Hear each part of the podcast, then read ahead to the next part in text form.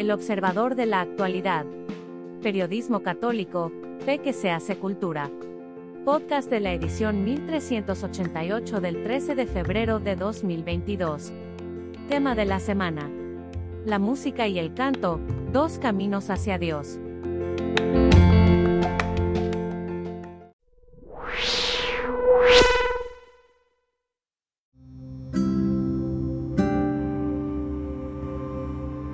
Así nació el sistema latino del do, re, mi, fa, sol, la, si.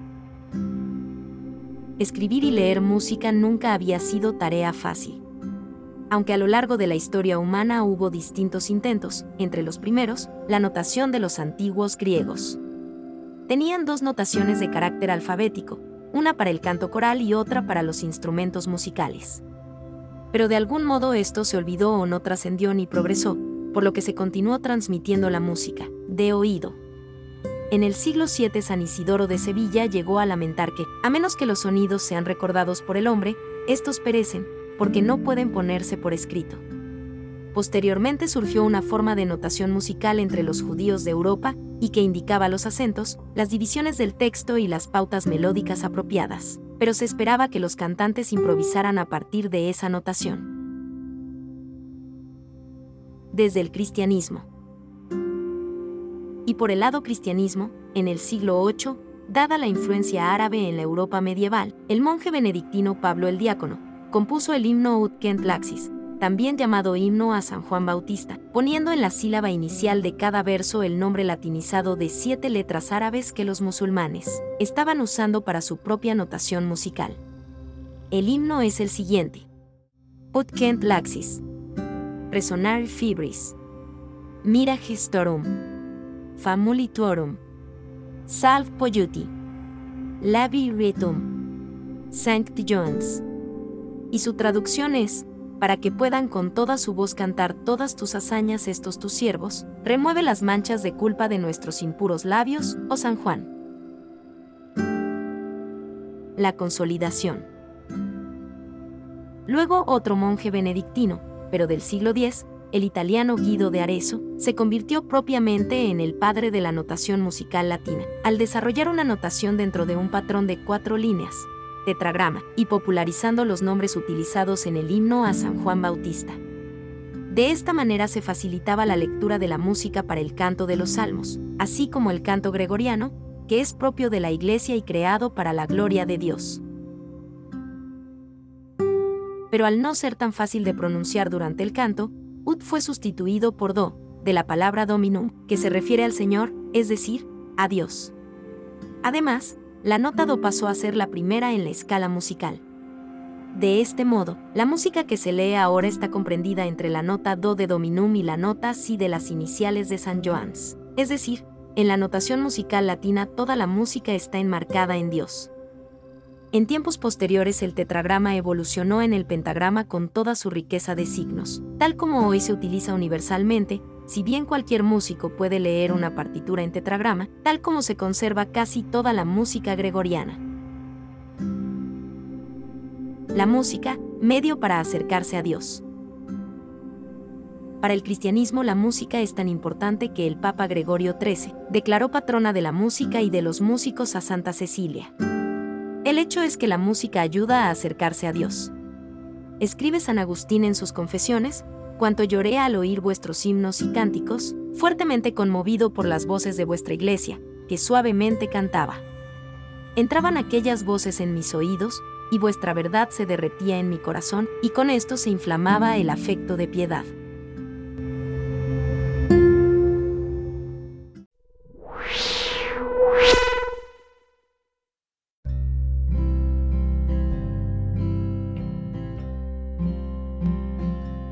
La obsesión por la perfección. Si eres en extremo exigente contigo mismo, si juzgas tus propios resultados, si solo quieres la vida en línea recta o si en ocasiones tus ideas no te convencen, aunque sean buenas, estás frente al perfeccionismo, un mal de nuestros tiempos que está complicando la existencia humana.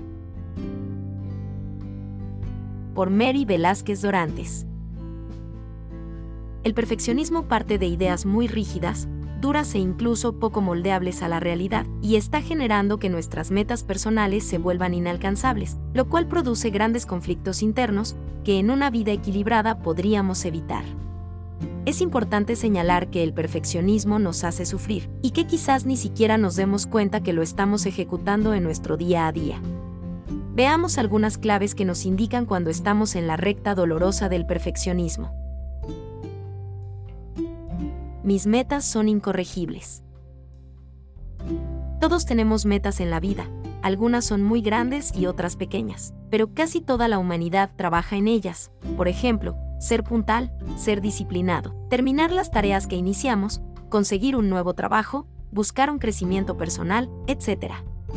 Sin embargo, ¿qué sucede cuando vemos el camino de forma infinita y no termina como nosotros lo imaginamos? Surge una lucha contigo mismo, un juicio duro que camina de la búsqueda obsesiva de la perfección, y comenzamos a tener una actitud de víctima que genera grandes frustraciones. Por otro lado, si la meta se cumplió, pero nosotros no quedamos satisfechos con el resultado, ese perfeccionismo nos hará creer que no podemos corregir nada, porque somos obsoletos en tal o cual idea. Soy exigente porque así se requiere. Mi persona, mi ser tiene que cumplir todos los requisitos al 100%. Las personas que me rodean también tienen que mirar al frente como yo lo hago. Mis responsabilidades tienen que ser cumplidas con un plus más alto. El orden, la disciplina, la puntualidad es un requisito indispensable para conseguir mis deseos. Estas afirmaciones suceden en la mente de un perfeccionista exigente, cuya flexibilidad para hacer cambios o identificar errores no es posible. Nos incorporamos al camino del perfeccionismo cuando no nos brindamos el permiso para equivocarnos, y los niveles de exigencia se vuelven un tormento en la vida humana. Esta es la primera trampa en la que caemos, porque el ser exigente se vuelve un castigo constante que nos produce insatisfacción e infelicidad. La perfección es una moda. Las tendencias actuales nos invitan a ser perfeccionistas obsesivos.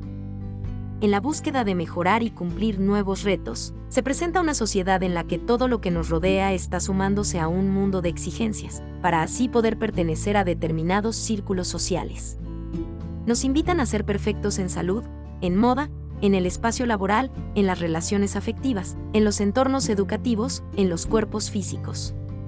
No es una moda, es una epidemia en la que para sentirnos vivos buscamos alcanzar los estándares que nos dicta el sistema social, incluyendo las redes sociales, las pautas de comportamientos, los retos de comparación entre unos y otros, y todo ello en su conjunto está desencadenando una crisis de inestabilidad para el hombre actual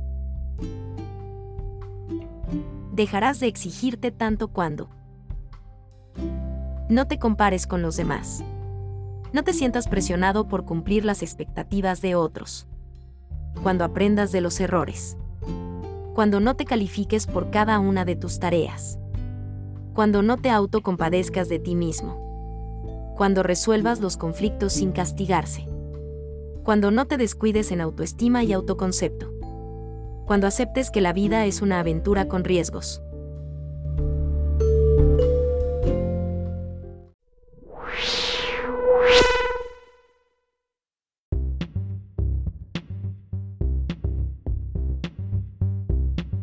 Buen día, los saludo con el gusto de siempre y aquí les dejo mi comentario.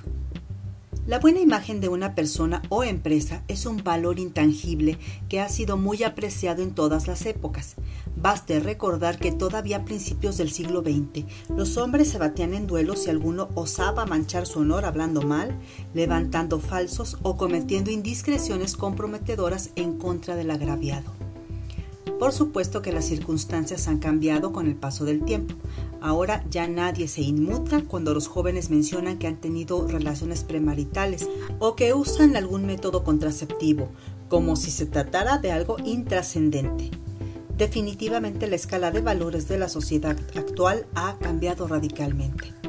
Sin embargo, cuando se trata de defender el valor de la marca de alguna persona o grupo, entonces la cosa cambia hacen lo posible para que se respete su buen nombre, pues los comentarios adversos pueden dañar su reputación hasta el punto de perder clientes o hasta su patrimonio. Si no, veamos lo que hacen algunos políticos cuando se dan cuenta de que los periodistas los ponen en evidencia. Sencillamente buscan por todos los medios limpiar su prestigio, sobre todo si se ven involucrados en casos de corrupción.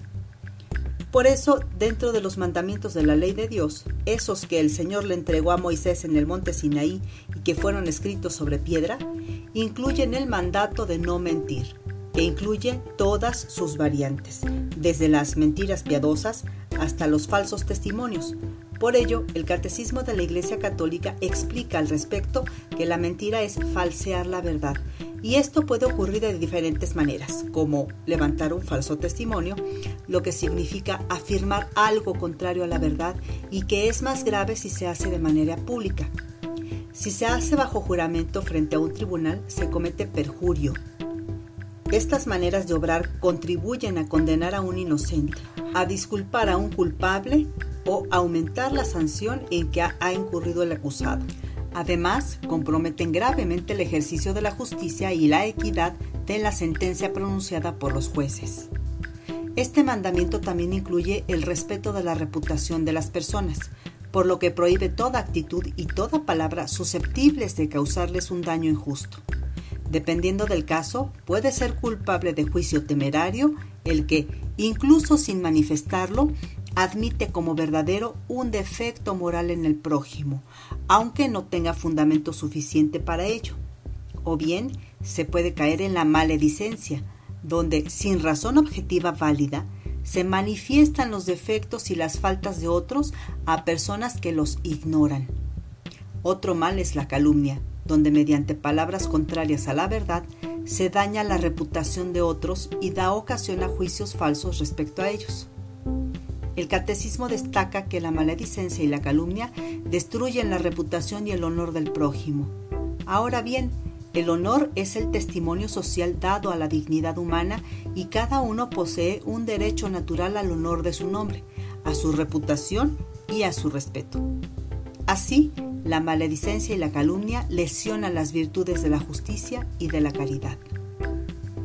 Quiero aclarar que tomo como base el catecismo de la Iglesia Católica porque detalla los daños que se pueden cometer en contra del prójimo cuando decimos una mentira, provocando graves contrariedades a quienes son víctimas de ella y también a quienes las profiere. No obstante, este comportamiento desviado afecta a todo aquel que miente, sin importar que sea de otra religión o se declare ateo. Lo único que cambia es que los que profesamos la fe católica sabemos que nos enfrentaremos a las consecuencias de nuestros actos frente a Dios, a quien rogamos que tenga misericordia de nosotros, pobres pecadores. Por eso, todos deberíamos ser conscientes de la desgracia que arrastran las mentiras. No por nada las grandes compañías y las figuras públicas gastan fuertes sumas de dinero para demandar a quienes los difaman. Actuemos con prudencia y demos el beneficio de la duda a los demás, cuando por accidente o no nos enteremos de sus malas acciones. No sabemos en qué circunstancias se cometieron ni la intención que tenían. Pensemos en la máxima evangélica que sentencia, no juzgues y no serás juzgado. O aquella otra que dice, con la vara que midas serás medido. Y si nos enfrentamos a un problema, no creamos que mintiendo remediaremos algo. Finalmente la verdad siempre sale a relucir. Aprendamos a manejarnos en la luz de la verdad. Que tengan una excelente semana.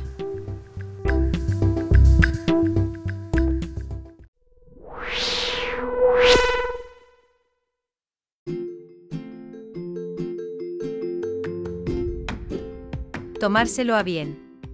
Por el padre Fernando Pascual. No te lo tomes a mal. Conozco una pasta de dientes que es muy eficaz para quitar el aliento ácido. Lo que nos dicen podemos tomarlo a mal. Quizá porque nos parece impertinente o inoportuno, o tal vez ofensivo. Muchas veces, porque pensamos que hay algo de antipatía en quien nos formula una observación. Pero también podemos tomarnos a bien lo que nos dicen lo cual es posible cuando analizamos con serenidad la frase recién llegada, y cuando quitamos algún prejuicio sobre la persona que nos habla. Tomarnos las frases a bien ayuda a vivir más sereno, a analizar las cosas con una mejor perspectiva, a superar prejuicios, a distinguir entre el trigo y la cizaña. Hay ciertamente ideas que nos ofrecen con cierto tono de ironía, o con el deseo de provocarnos, o desde una antipatía más o menos manifiesta. Incluso en esos casos no ayuda a reaccionar con mal humor, o con rencor, o con desprecio, sin detenernos a ver cómo aprovechar esta situación. Ya el hecho de que alguien nos diga algo, aunque parezca molesto, tiene algo de positivo, esa persona cree que puede establecer una relación con nosotros, incluso muchas veces desea nuestro bien. La vida es mucho más rica y compleja de lo que imaginamos. Hechos y afirmaciones nos llegan continuamente como caricias suaves o como espinas hirientes. Lo importante es aprender a acoger cada situación, cada palabra, desde una perspectiva positiva, llena de esperanza, y abiertos a lo que Dios nos indique. De este modo, como dice la poesía, aprenderemos no a sacar el veneno de la rosa, sino ese néctar del que luego elaboramos, para nuestro consuelo y el de quienes nos rodean, un poco de miel que hace más bella la existencia humana.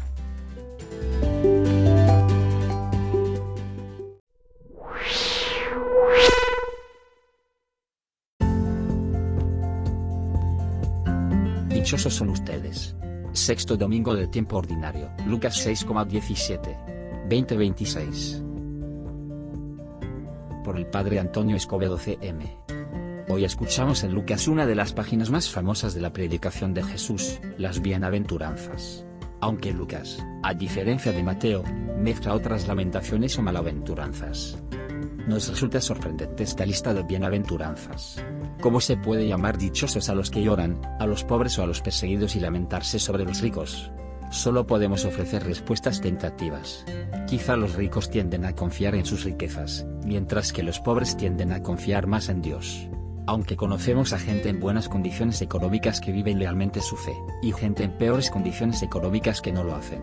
Conocemos a personas en buenas condiciones económicas que son generosas, y personas de peores condiciones económicas que no lo son. En definitiva, podemos decir que son dichosos los discípulos que han reconocido la acción de Dios, y la necesidad de estar con Jesús y se han unido a Él. La enseñanza de Jesús es paradójica. No va según nuestros gustos o criterios. El mundo de hoy nos promete otra lista de dichas que no coinciden precisamente con la de Jesús. Eso no significa que a Jesús le guste la pobreza, y que la gente llore y sea injustamente tratada, o que nosotros dejemos de luchar contra la pobreza, y el hambre y las injusticias y el dolor en este mundo. No son felices los pobres por ser pobres, o por pasar hambre o sufrir injusticias. La pobreza no es el ideal de la vida. De hecho, una clave para entender mejor la intención de Jesús la podríamos encontramos en el significado de la palabra bienaventurado que en griego traducimos como Macarios. La palabra Macarios habla de una persona que es dichosa porque vive en relación estrecha con la divinidad, es decir, se siente tan pleno porque se sabe amado por el Padre de modo que cualquier satisfacción meramente humana queda relegada. La plenitud de la vida se encuentra en el seguimiento de Jesús. Con esta clave de lectura, podemos decir que las bienaventuranzas por los pobres, y las lamentaciones por los ricos no deben leerse en una clave moralista, como si dijeran lo que debemos hacer. Más bien, dicen lo que hace Dios y cómo actúa en la historia humana. Por eso podemos proclamar. Bienaventurado tú, que conoces a Dios. Bienaventurado tú que no eres como los hipócritas, que sabes que el espectáculo dura poco, y los aplausos se los lleva el viento. Bienaventurado tú, que sabes que tu paga será el ciento por uno. Bienaventurado tú, que sabes que los tesoros del reino se encuentran en la oración sencilla. Bienaventurado tú, que sabes que al cerrar la puerta de tu aposento te encuentras con el Padre, que está ahí, en lo secreto, en lo sencillo de tu corazón. Bienaventurado tú, porque sabes que con una sola palabra Padre dices más que con mil. Bienaventurado tú, que tanto conoces a tu Padre, y Él te conoce y no necesitas más que una mirada sencilla. Bienaventurado tú, que sabes que tenemos un Padre y que su nombre es santo. Bienaventurado tú, que pides que su reino se haga presente, y que su voluntad no es cosa mágica, sino que tú contribuyes con tu persona, con tus acciones y con tu esfuerzo. Bienaventurado tú, que sabes que el pan se le pide al Padre todos los días. Bienaventurado tú, que sabes perdonar porque conoces a Dios y sabes cómo perdona a Él. Bienaventurado tú, que te sabes débil, finito, frágil y que todos los días pides que no te deje caer en la tentación. Bienaventurado tú, que escuchaste su palabra y ahora eres parte también de esa palabra, con tu vida, con tu ejemplo. ¿Estamos en la lista de bienaventurados de Jesús, o nos empeñamos en seguir en la lista de este mundo? Si no encontramos la felicidad, ¿no será porque la estamos buscando donde no está?